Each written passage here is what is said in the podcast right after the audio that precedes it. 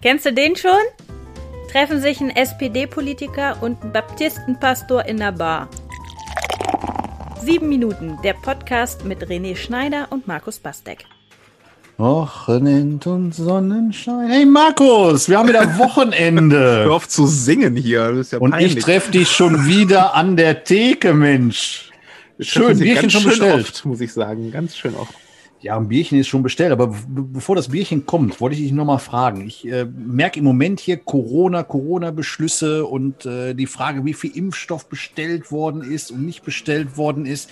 Und ich merke, dass es verflixt viele Besserwisser auf dieser Welt gibt, die hinterher immer alles besser wissen. Sag mal, was glaubst du? Darf man hinterher alles besser wissen und den Leuten damit auf die Nerven gehen, indem man sagt, also als hättest du so und so machen müssen?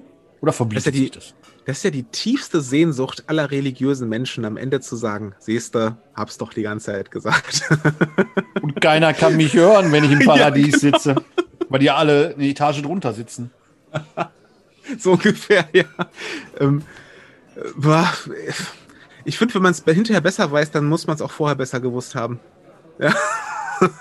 so, also ich finde das immer... Hinweis dass die Leute immer aus, aus der Deckung kommen und dann äh, hinterher sagen, irgendwie, ähm, man hätte äh, können, sollen, müssen oder so. Das äh, ist dann gerechtfertigt, wenn man das, wenn man vorher auch wirklich sich dazu geäußert hat und gesagt hat, ähm, Leute, macht es bitte anders. Siehe Christian Drosten, die haben wir noch gar nicht erwähnt bisher in unserem Podcast, ne? Also hier Shoutout an Christian Drosten, vielleicht hört er ja unseren Podcast. Wer weiß. Da bin ich ja. mir sicher.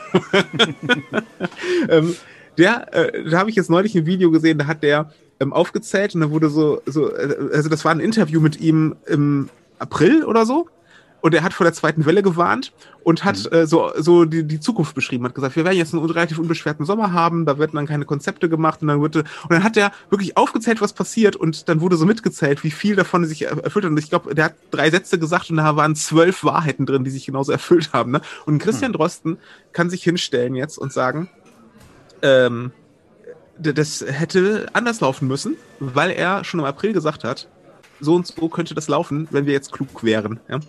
Und ähm, äh, was jetzt aber passiert, wir haben uns ja neulich schon mal über das Thema Impfstoff unterhalten, ne? Also diese ganze Debatte mit der Impfstoffbestellung, was da alles schiefgegangen ist und was ist das denn für eine Strategie und überhaupt haben wir auch ausführlich drüber geredet. Ich finde, ähm, dass jetzt gerade die Linken und die Grünen um die Ecke kommen und äh, Feuer frei auf Jens Spahn, ja, so, ähm, und sagen, äh, wir haben jetzt zu wenig Impfstoff interessant, dass ausgerechnet die, die sich immer für Gerechtigkeit einsetzen, zu Recht ja auch, ja, ähm, jetzt nicht das sehen, worüber wir beide schon gesprochen haben, dass es hier nicht darum gehen kann, dass nur Deutschland genug Impfstoff kriegt, sondern dass ja. die Welt genug Impfstoff kriegt. Ja? Und dass es darum geht, so viel wie möglich davon zu produzieren und nicht, wer als erstes alle seine Leute geimpft hat. Und ich finde, ähm, die Diskussion verengt sich jetzt wieder darauf, eben wegen, wegen dieser Besserwisserei, dass Leute kommen und sagen, man hätte aber so und so. Ja? Dabei hat, ich will ihn jetzt nicht über den Klee loben, äh, so, ne? Also ich ähm, liegt mir fern, aber der Jens Spahn hat tatsächlich ja auch frühzeitig schon gesagt, ähm, das wird alles nicht so flutschen, wie wir uns das jetzt vielleicht wünschen oder so, ne? Und er hat das vorher gesagt, also könnte er sich jetzt eigentlich hinstellen und sagen, habe ich doch gesagt. und ist das dann nicht, äh, Markus, ist, also ich gebe dir vollkommen recht, also meckern kann nur der, der vorher auch äh, eine vernünftige äh, Aussage getroffen hat. Aber es ist dann nicht eine Charakterfrage, wenn sich meine Prognose bewahrheitet hat, ich sag mal, schlicht auch einfach mal die Fresse zu halten, sich zu freuen, ja, man war richtig und dann es recht nicht nach vorne zu gehen und sagen, guck mal, ich habe es vorher aufgeschrieben und ich kann euch beweisen, ich hatte vorher schon die Meinung, der, der, der, der, der, ich bin der Klügste. Das ist doch dann eine Charakterfrage, einfach mal. ja, das, das verlangt aber eine Größe, ähm, die sehr wenige Menschen haben. Ne? Dann wirklich zu sagen, ich hatte hm. recht, aber ich muss mir jetzt nicht anhören, dass ich recht hatte und das auch niemandem erzählen, sondern jetzt arbeite ich konstruktiv mit, dass es beim nächsten Anlauf besser wird. Genau. Denn was beweise ich denn oder wem beweise ich etwas damit, wenn ich sage, guck mal, ich war viel klüger als alle anderen, äh, meine Prognose hat gestimmt, eure nicht. Ich kann, ich kann mich Wenn es eh alle wissen. Ja, wenn, wenn ich das jetzt nicht mit so einem riesen Ego vortrage, kann ich mich höchstens vielleicht ein bisschen qualifizieren dafür, beim nächsten Mal mitreden zu dürfen. und, und das wäre schön, ja. Wenn man die Leute, die schon mal recht hatten, dann auch mit ins Boot nimmt, wenn man darüber redet, wie können wir es denn in der Zukunft anstellen. Das wäre auf der anderen Seite tatsächlich eine, eine Frage der Vernunft, ne? also auf die Leute dann zu achten und zu sehen, okay, da ist jemand, der hat sich als äh, sehr kluger Mensch erwiesen, der gute Prognosen hat, auf den hören wir jetzt mal, ja. Ja. Und dafür muss man, glaube ich, nicht dieses Bä, bä, bä, bä, bä, ich habe es besser gewusst. Ja, Braucht man eigentlich dafür ja nicht. das ist richtig. Wir sollten jetzt mal auf den Barkeeper hören. Der hat nämlich gerade gesagt, hier stehen zwei Frische für uns. Ach ja, und er war unter sieben Minuten, dass uns das nochmal passieren kann. Ah, jawohl, Markus, da gibt's Prost. Doppelprost. Prost, Prost. Sieben Minuten, der Podcast mit René Schneider und Markus Bastek.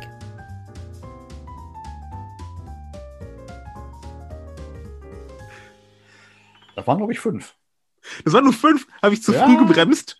Nee, ich wir haben, glaube, ich meine, bei 25 haben wir angefangen. haben wir bei 25 jetzt angefangen. Ich meine, bei mir Ja. waren es 24 und jetzt sind 30. Habe Ja, ich zu ja. früh. Ha- Wolltest du noch mehr sagen? Ich hätte jetzt nur noch das Anekdötchen zum Besten gegeben, äh, was mir mal begegnet ist, ähm, aber wäre wär wahrscheinlich zu lange Geschichte gewesen. Ähm, da ging es um Bergbausenkungen und die Prognose, wie die Senkungen äh, zu sein werden. Ja. Und ähm, diese Prognosen sind nicht eingetreten, die Senkungen waren anders. Und da hat der Vertreter der RAG bei uns im Ausschuss gesagt, wissen Sie, die Prognosen waren nicht verkehrt. Sie sind nur nicht eingetreten.